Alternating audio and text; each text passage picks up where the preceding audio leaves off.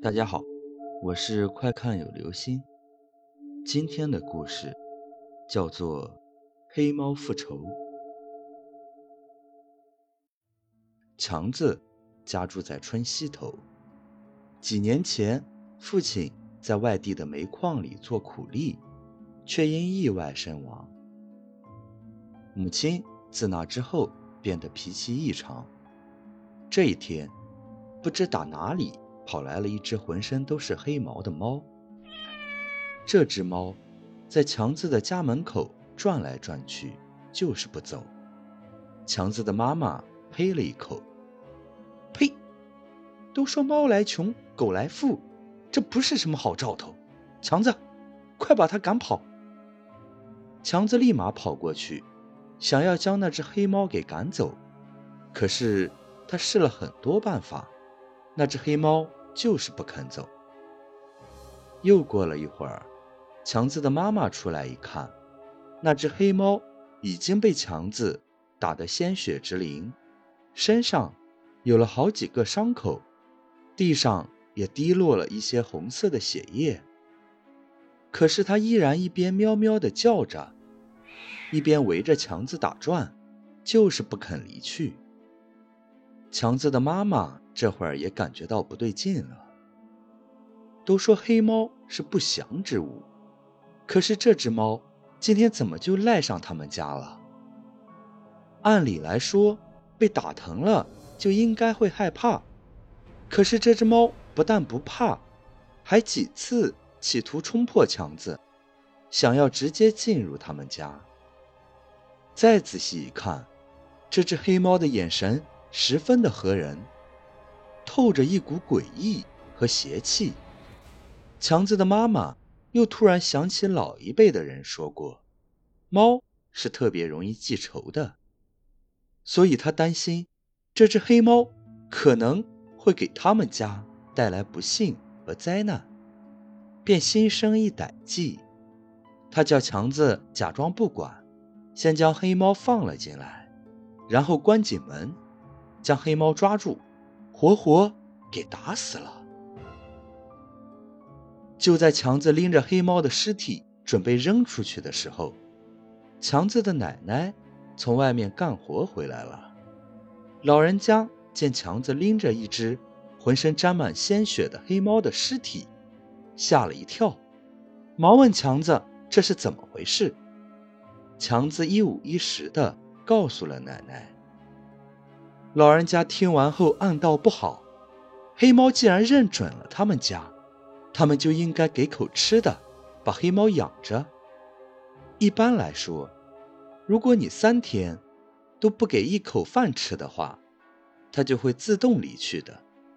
可是现在，他们不仅没有给黑猫一口粮食，甚至还将它活活打死了，这可是大忌呀！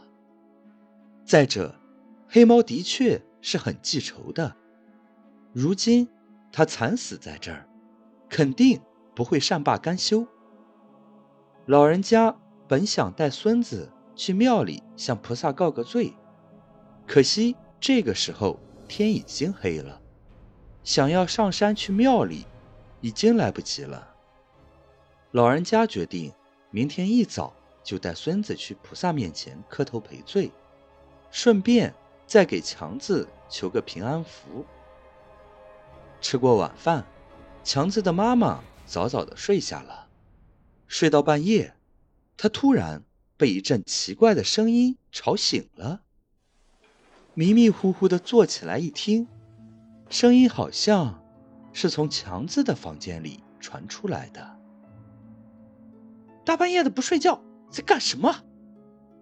强子的妈妈。冲着强子的房间大声骂了一句，强子没回应，只是那种奇怪的声音没有断，反而更大了，似乎还有家具被打倒在地的声音。这死小子跟他死鬼爸爸一个德行，不打一顿不行。强子的妈妈骂骂咧咧的穿上拖鞋，来到了强子的房间。打开灯，顺着响声的方向一看，只见强子以一种诡异的姿势趴在地上，屁股向后撅着，一跳一跳的前进着。